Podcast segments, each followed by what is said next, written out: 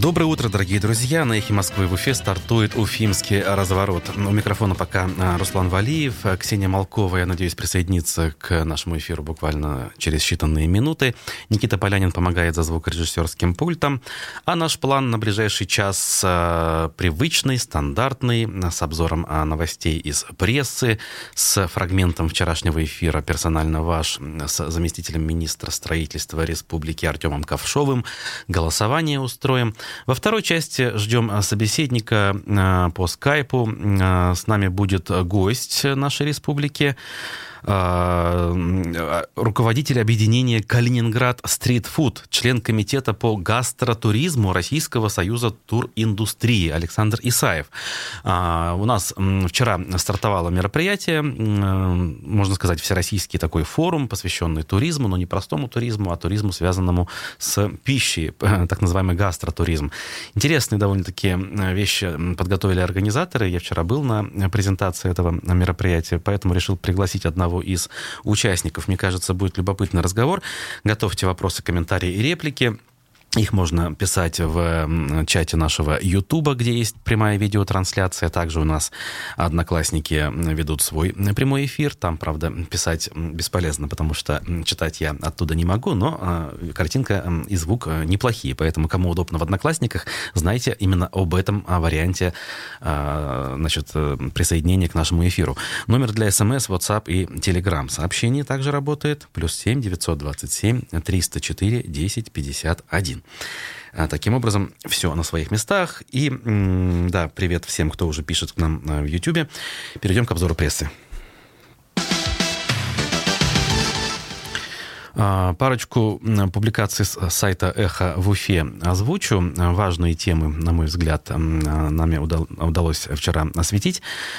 Ну вот, э, например, э, Юрий Дудь, известный блогер, самый популярный, наверное, даже можно сказать, блогер. Э, ну, если за скобки вынести Алексея Навального, видео которого про дворец в прошлом году оказалось самым просматриваемым видео, точнее, не в прошлом, в текущем, уходящем году в российском сегменте YouTube. Второй, наверное, все-таки общественно такой политический блогер это Дудь. Так вот, он снял фильм о пытках в российских колониях, тюрьмах, СИЗО и так далее. И в том числе упомянул э, эпизод, э, о котором мы на Эхе говорили, эпизод, э, связанный с пытками в отделе полиции Стерлитамака. А, значит, это два года назад случилось с Владимиром, Владиславом, точнее, Воробьевым. А, тогда он оказался совершенно случайно в отделе полиции. Его скручивали тросом, на него садились в общем, а, даже... А, ну, кстати, да, вот Никита предлагает... Э, давай послушаем это аудио, если оно под рукой, и дальше мы продолжим.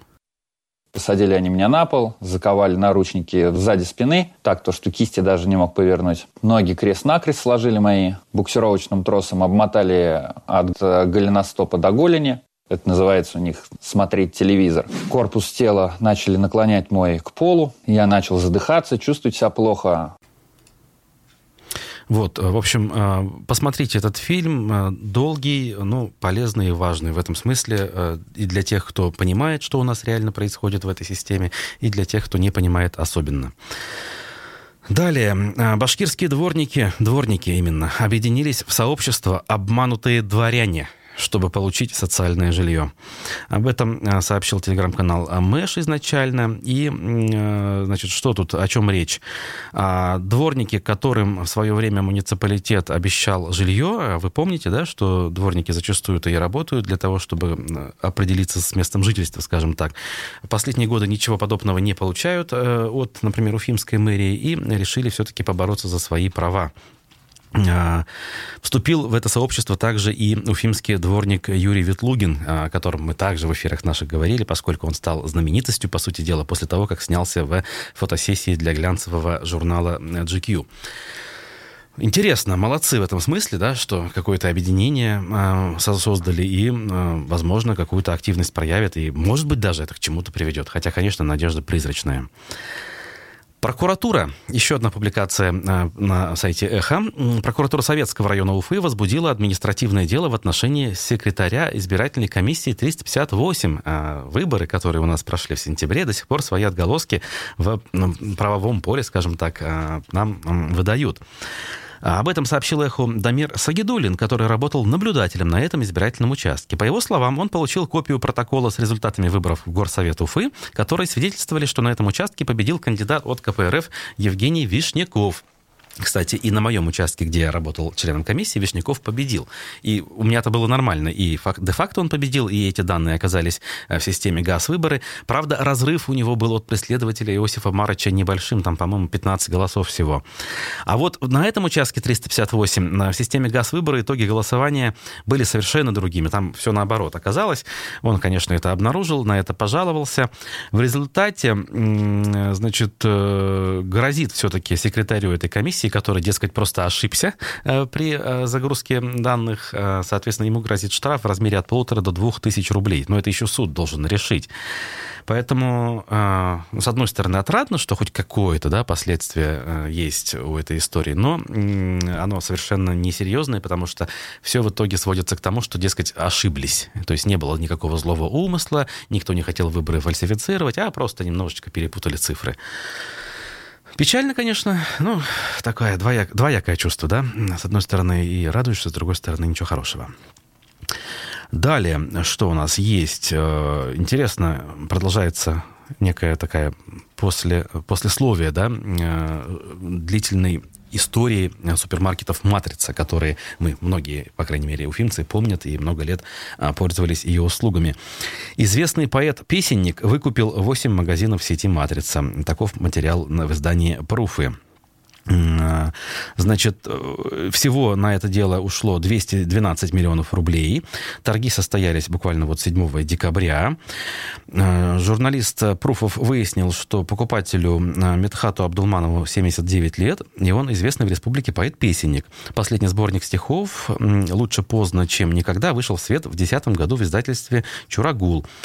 Родился он в деревне Янышево, всю жизнь проработал в Уфе начальником участка по строительству, а потом закончил филфак БГУ и уже потом стал поэтом. Э, интересно. И, э, что интересно, сын Абдулманова, известный в Уфе коммерсант Рустам Абдулманов, владелец арт-квадрата, а, того самого общественного пространства, которое э, хвалят многие приезжающие к нам гости, говоря, что это кусочек Европы фактически в центре башкирской столицы, где особо похвастаться нечем. Вот такая вот деталь. Далее.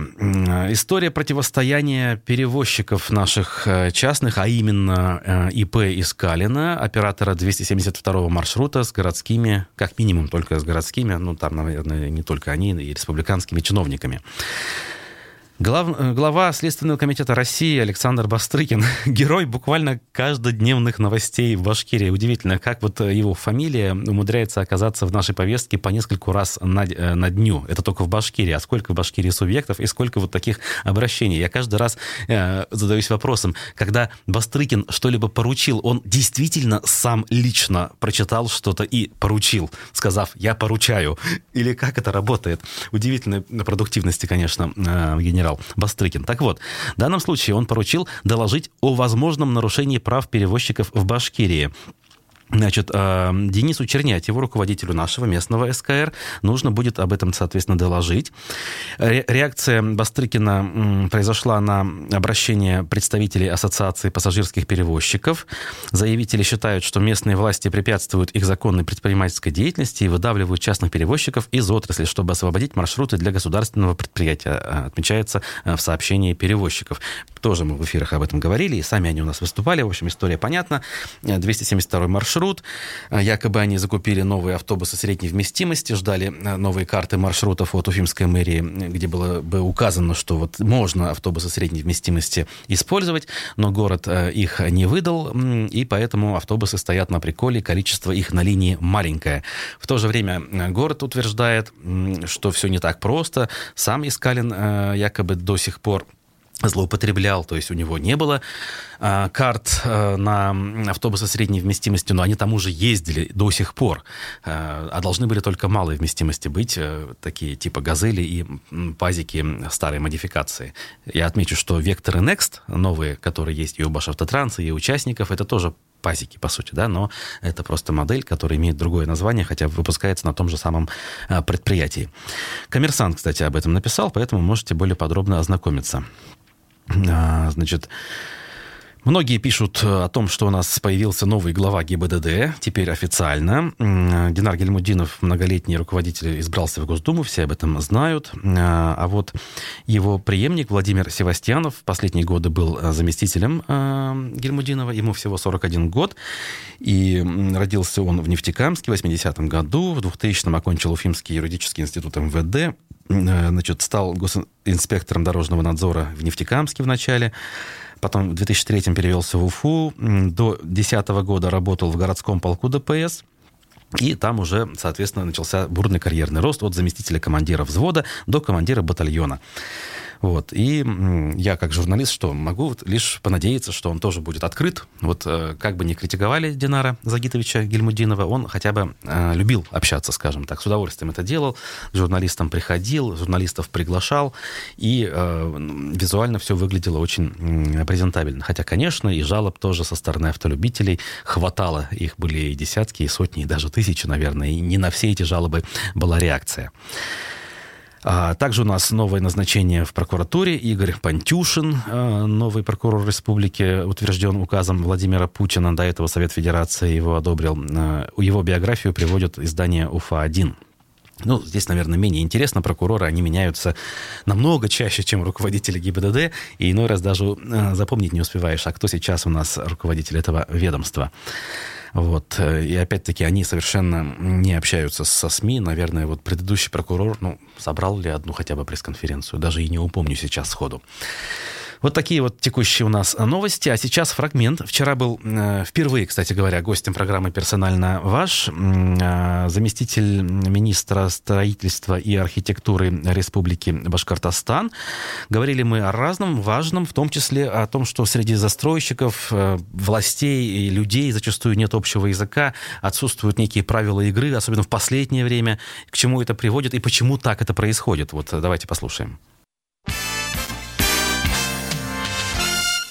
Понимаем, север – это развитие промышленности, юг – это развитие жилищного комплекса. Все эти вопросы, которые возникали, и я думаю, надеюсь, они уже в ближайшее время будут возникать, это, наверное, от слова недосказанность, недоговоренности, где-то что-то не сказал, где-то пожелал молчать и думал, что авось и пройдет. Если брать Шатару Ставали, накипело уже, на самом деле накипело. Как специалист скажу, ну, я не согласен был изначально с размещением так близко дома. На самом деле, все этот вопрос можно было решить гораздо проще, спокойнее. Но случилось, случилось. И для многих это стало уроком. Это стало уроком, в первую очередь, для чиновников, в том числе и для нас. Потому что мы должны понимать, что если ситуация возникла, ее не нужно как пожарникам сразу приезжать и пены тушить. А здесь нужно поговорить. Нужно услышать проблематику. Можно услышать людей и понять, а что они хотят. А может быть, на самом деле, даже проблема не в том, что они не хотят жить рядом с большим домом, а может, они переживают просто за свой дом. Да, Потому что он уже было. предаварийный. Угу. Любой риск, любое движение при строительстве может привести, что дом станет аварийным. А при этом эти люди, они знают, они читают, что на сегодняшний день объем аварийного жилья в республике больше, чем объем финансирования. Они понимают, что если они вдруг станут аварийным, так как многие ждут 10 лет, когда их снесут, хотя они уже аварийные, что им еще больше придется жить, а у них там дети живут.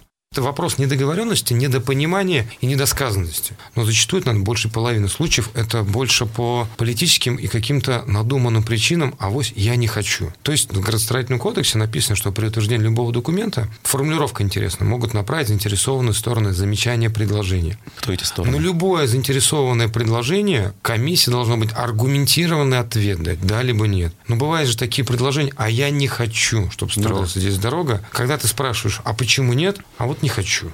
Вот мне неохота, чтобы ну, я работала техника. Вот я не хочу, чтобы в 10 метрах от моего дома проезжал бетоновоз, потому что я не хочу. То есть здесь нужно взвешивать реальные опасения людей, когда они переживают за безопасность, когда они переживают за вообще проживание на этой территории, когда они переживают, что элементарно и так во дворе тесно, негде поставить машину, а мы здесь еще ставим свечку, усугубляем ситуацию. Мы должны всеми градостроительными действиями улучшать ситуацию. Но в ряде случаев принимаются решения, которые не улучшали, а ухудшали. Вот. А кто за это отвечает? Кто принимает эти самые решения? Какие-то люди? На сегодняшний день полномо... полномочия у нас, они по утверждению документации, они у нас возложены муниципалитетом полномочия по согласованию теперь в том числе есть у нас. Поэтому мы в силу, наверное, тех решений, принятых главой республики, мы не вмешиваемся, не говорим городу, не стройте здесь вообще жилье. Мы не говорим городу, не стройте здесь промышленные объекты, понимая, что без промышленности, без той налоговой базы, которая генерирует промышленность, нам и жилье не нужно будет. Не будет промышленности, не будет рабочих мест, не будет налогов, не будет жилья, не на что будет все это обслуживать. Мы должны понимать, что жилищно-коммунальное хозяйство, которое обслуживает наш жилой массив, всей республики, оно планово-убыточное. Угу. Если бы не та генерация доходов всех крупных муниципалитетов от промышленных коммерческих объектов, ну, мы бы не смогли бы все это содержать. Поэтому должен быть баланс.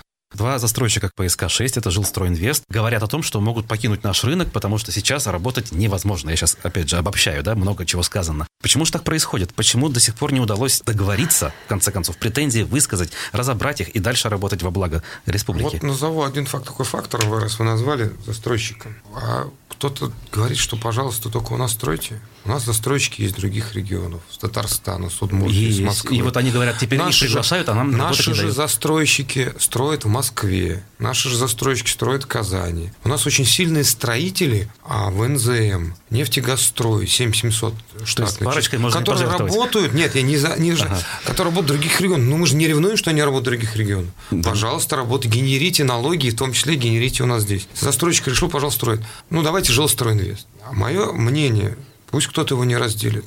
Так не нужно было торопиться, а нужно было провести слушание, обсудить с жителями. Я считаю, что объект на Зорге никому не мешает. Он строится на территории уже ранее застроенной, там нету сумасшедшей этажности, там нету превышения площади застройки проведите слушание с участием жителей. Объясните, что предыдущий застройщик, к сожалению, ни одного квадратного метра в социалку не устроили. Но если застройщик нам говорит о том, что он готов построить садик, хотя бы пусть половину садика, реконструкцию школы, которая позволит дать места в социальных объектах для нового жилком, и в том числе для тех, которые покупили у других застройщиков, но это должны люди узнать путем проведения официального документа по слушания. Зачем выдумывать какие-то непонятные нюансы, подставлять потом других, и в итоге что мы получили? Мы получили иски прокуратуры, в том числе да. этого вопроса. Из-за которых, идут навстречу и проводят за которых страдают теперь другие застройщики. Да. Есть законодатель сказал, надо проводить слушания, бояться их нельзя. Вышел человек, но любой довод есть контрдовод. На любое аргументированное решение. Я понимаю, если бы застройщик внутри жилого микрорайона размещал объект второго, третьего класса опасности охранной зоны. Но любой довод, что он нарушает закон, мы как чиновник нужно сказать, да, он нарушает, его там не будет.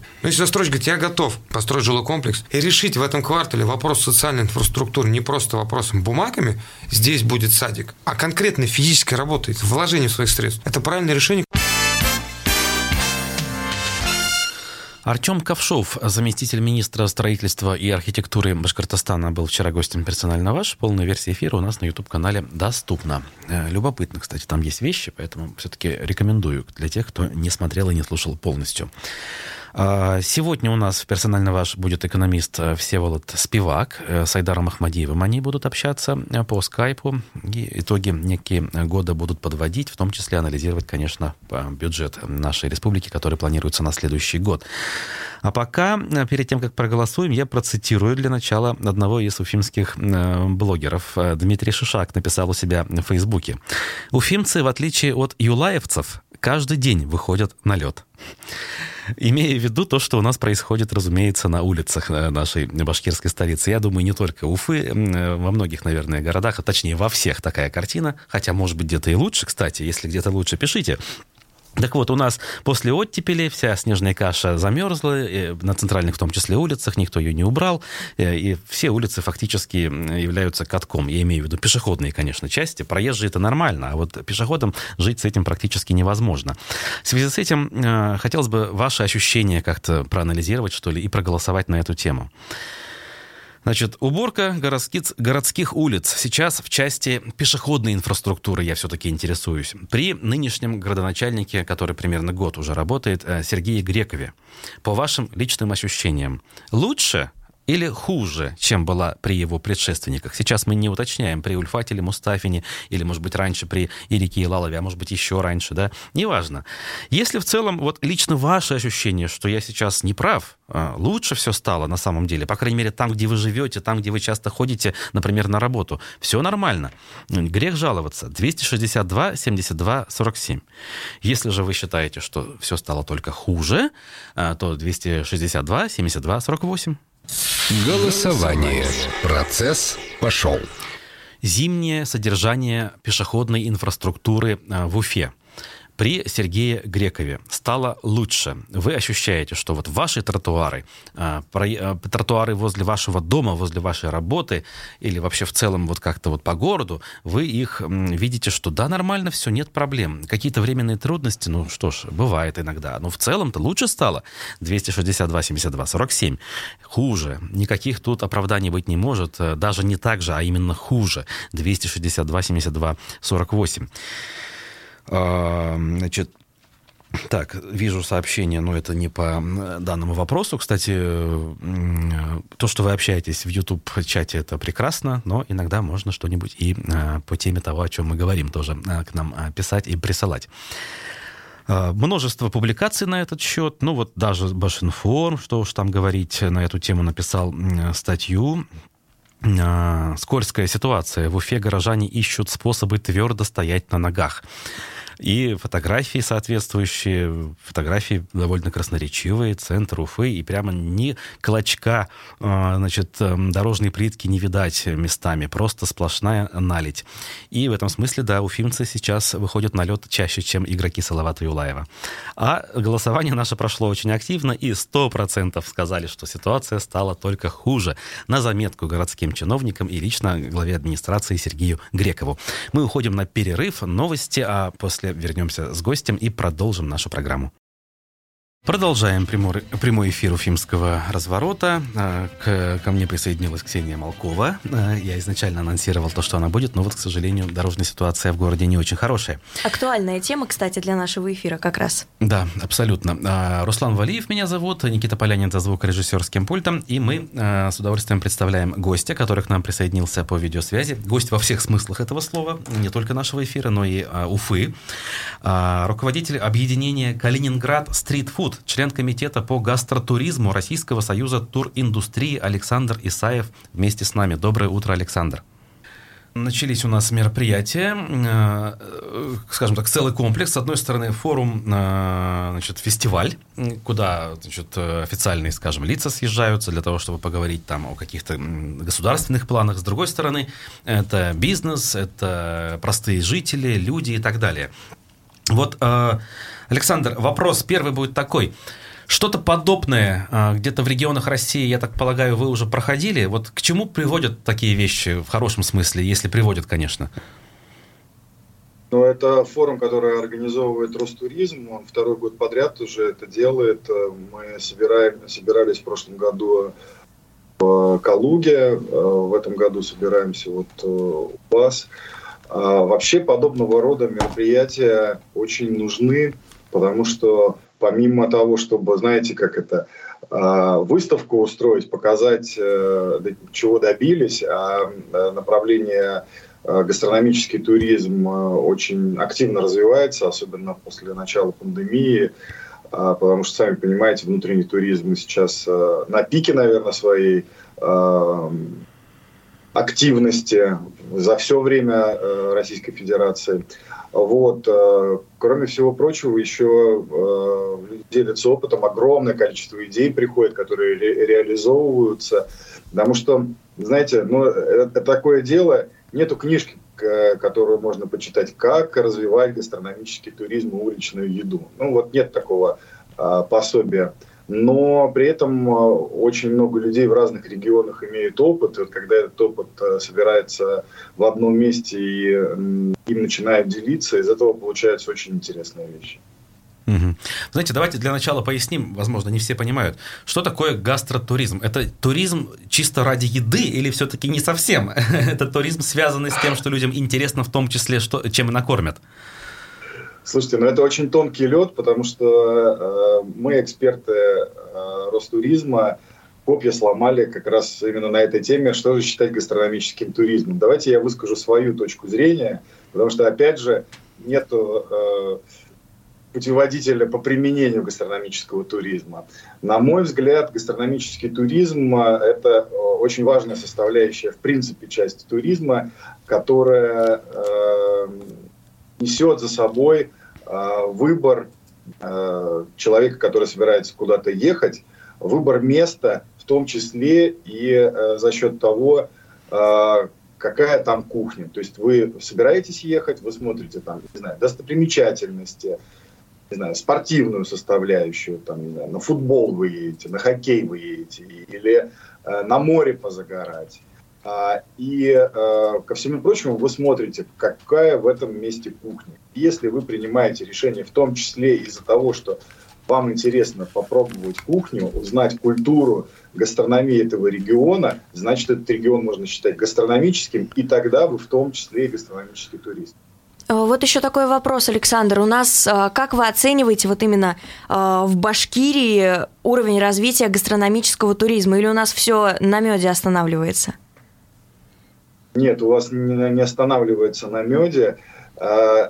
Знаете, я, я сначала небольшую сноску сделаю. Нужно понимать, что э, гастрономический туризм вот в данный момент находится в начальной стадии развития не только в Башкирии, а вообще в принципе во всей стране. Ну, то есть плюс-минус, да, кто-то немножко дальше ушел, кто-то э, в начале в самом своем пути. И поэтому говорить о том, чтобы вот в сравнении с классическими гастрономи- гастрономическими регионами, условно там Парма, да, или там страна Басков, куда ездят э, для того, чтобы там а, отведать ветчины или выпить вина, да, специально для этого, с этим сравнивать не стоит. Стоит э, сказать, что в Башкирии огромный потенциал, потому что я вот э, при подготовке форума фестиваля уже третий раз за последний месяц сюда приезжаю и понимаю, что Здесь есть большое количество своих продуктов, национальных блюд.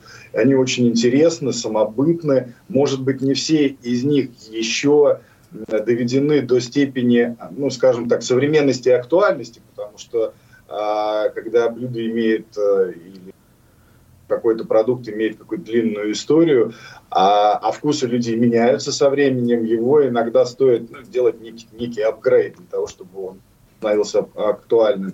И не всегда это происходит, но, на мой, на мой, на мой взгляд, это просто вопрос времени когда это произойдет. Кстати, не, это иногда происходит, но не всегда удачно, а, я могу сказать. Не все варианты, скажем так, нового прочтения там рецепта чак-чака, условно говоря, а, станут актуальными и становятся. Я вот иногда попробую, думаю, зачем? Вот как, кстати, э, здесь? Согласен, но, знаете, время все равно внесет свои правки. Если они не актуальны, они просто канут в лету, и все, их не будет никто воспринимать. Останутся ну, только самые лучшие варианты. И э, хочу закончить свою мысль, что продукт есть хороший, очень интересный.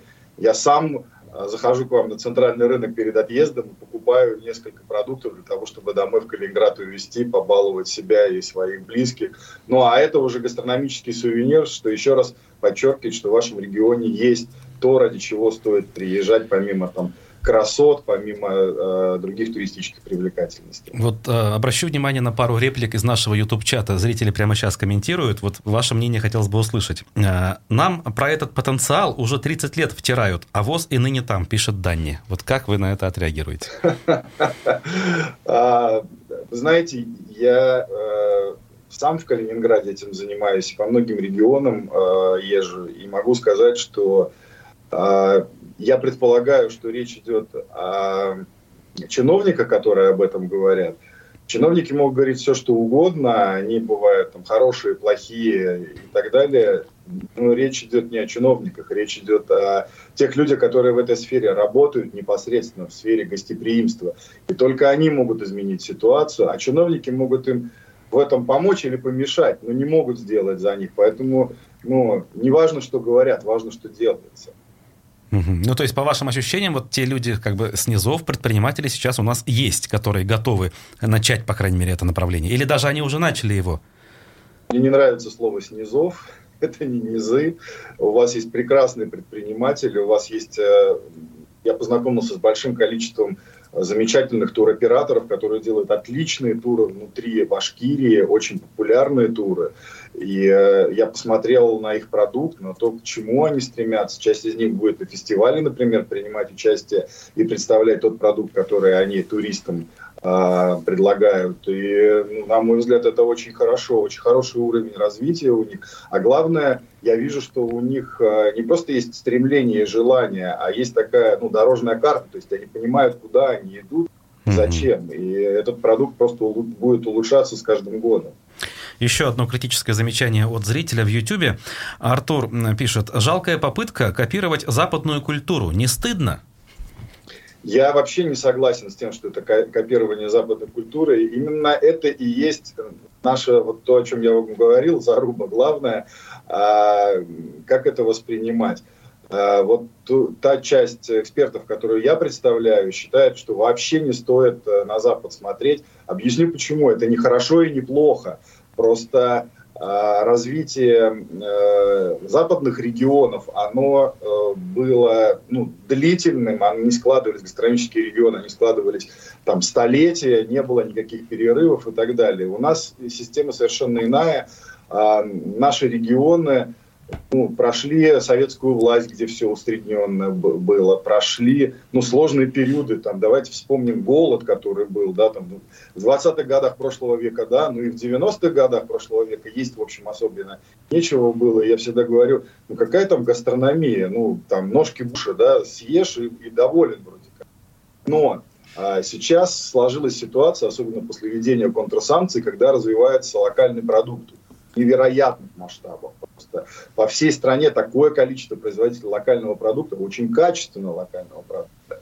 Конечно, там сыр на первом месте, но помимо него есть еще очень много различных прекрасных продуктов. И люди специально едут для того, чтобы, ну, например, в Калининграде попробовать те, э, сыр тильзит рагнит, который в этом регионе э, готовился, которому всего там 5 лет.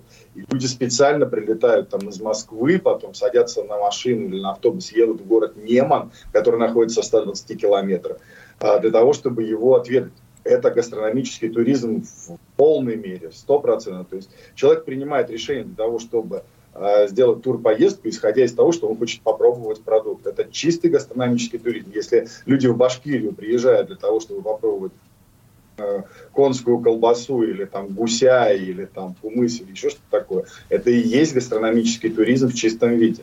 Ну вот, а у вас есть данные, что есть такие люди, которые только ради этого приезжают? Мне кажется, а... что эти продукты можно найти где-то на специальных рынках и в Москве. А, вы знаете, а, а здесь э, опять же, прекрасный вопрос. Здесь вступает в силу второе, второе качество. Люди а, принимают решения еще и, то есть помимо гастрономии еще что-то должно быть. Я вот, например, знаю ваших туроператоров, к которым приезжают специально москвичи на чайные церемонии. Они выезжают за город, в юрту на несколько дней. Им делают чайные церемонии башкирские, русские, татарские. И можно ли это в Москве найти? Наверное, можно. Наверное, да. Но а, тут же важный момент. Сама поездка, а, природа, пейзажи вокруг, там, не знаю, скачущие лошади, люди, которые из луков стреляют. Ну и еда, соответственно. То есть это все является важными составляющими, частями, которые заставляют людей поехать в поездку и потратить деньги, а по, а, по данным, например, ЮНВТО, это Всемирная туристская организация ООН, а люди, когда едут в, в поездку, до 50% средств тратят на еду. Ну, то есть это уже непосредственно улучшает возможности региона, это налоги в бюджет региона, это деньги, которые зарабатывают люди, которые обслуживают туристов и так далее, и так далее. И в завершении еще один э, вопрос, даже такой немножко творческий. Э, если бы вас попросили охарактеризовать э, Башкирию или вот э, попросили сказать, что обязательно нужно попробовать, когда э, приезжаешь сюда, в Уфу, какой бы это продукт был, по вашему мнению? Ну, э, мое сердце принадлежит вареной конской колбасе. Она мне очень сильно нравится, я ее с удовольствием всегда покупаю и всем рекомендую, но это только мое мнение. Я вижу, что продукта очень много разного хорошего вкуса. Все-таки еще не в завершении, Ксюш, э, не торопись. У нас есть несколько минут э, для того, чтобы понять, э, как люди, слушатели наши, могут, я не знаю, присоединиться к этим мероприятиям. Потому что часто вот наши слушатели знают, что о том, что ну, какие-то форумы проходят в Уфе, бизнес, там, не бизнес, но это какая-то тусовочка чиновников с какими-то приближенными предпринимателями, и люди прочувствовать сами не могут. Здесь, как я понимаю, все-таки будет возможность да, поучаствовать в уличной части этого фестиваля. Вот расскажите поподробнее. А, когда, где и что там реально можно увидеть, что прочувствовать? Ну, во-первых, я вам могу сказать, что и в форумной части можно поучаствовать, и более того, а, в рамках форума мы делаем программу для а, производителей локального продукта. Сегодня она в 14 часов начинается, и, насколько я знаю, более 30 производителей из Башкирии записалось его живьем будет э, присутствовать на нем, а вообще а, в онлайн-режиме больше 200 производителей со всей страны будет принимать участие в нем. То есть, ну, так себе между собойчик, да. Ну, а с завтрашнего дня начинается э, фестиваль уличной еды, на который приезжают э, большое количество проектов из других регионов страны, не только башкирские проекты будут. А, будут представлены проекты из Владивостока, Калининграда, Дагестана, Ненецкого округа, Москвы, а, Калуги и других городов. Это все э, члены объединения Food Russia, которые я э, возглавляю. Но и при этом будут э, участники, которые представляют э, местную уличную еду, они все готовят специальные блюда. Эти блюда можно попробовать только на фестивале. Фестиваль начинается завтра в 14 часов а, около гостиного двора и продлится до конца субботы, то есть субботу прям с утра до вечера.